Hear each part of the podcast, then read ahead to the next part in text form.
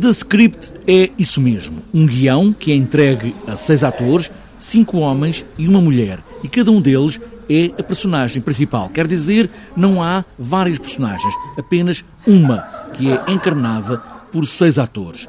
Francisco Frazão é o programador de Teatro da Culturgeste e apresenta esta ideia de como cada ator pode transformar a personagem. A diretora do grupo, a Lisbeth Gritter, decidiu fazer uma coisa que é quase redescobrir o teatro do início, que é escrever um texto e entregar esse texto a um grupo de atores para que eles o aprendessem de cor. Uh, isto é como acontece com a maioria das peças uh, que, se faz, que se fazem tradicionalmente. Só que este texto não tem, de facto, texto falado, é, portanto, é, é um guião de ações.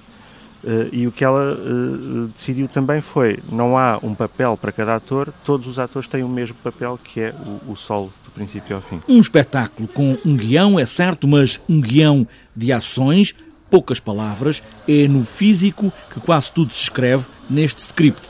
Seis monólogos, ao mesmo tempo, com as mesmas coisas. Nós vemos no palco estes seis solos a decorrer em, em simultâneo.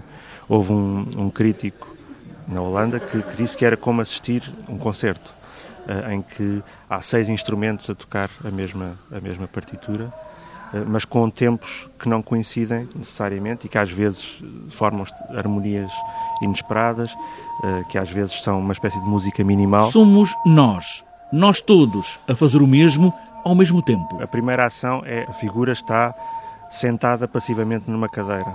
É a primeira ação do, do, espetáculo. E essa é precisamente a nossa ação de espectadores a ver aquele espetáculo. Portanto, há logo ali uma uh, rima entre o que se passa no palco e o que se passa na plateia. Portanto, acho que isso é, é uma pista para, de facto, pensarmos naquelas figuras como uh, seres humanos quaisquer. Um guião para seguir para seis atores são a mesma personagem?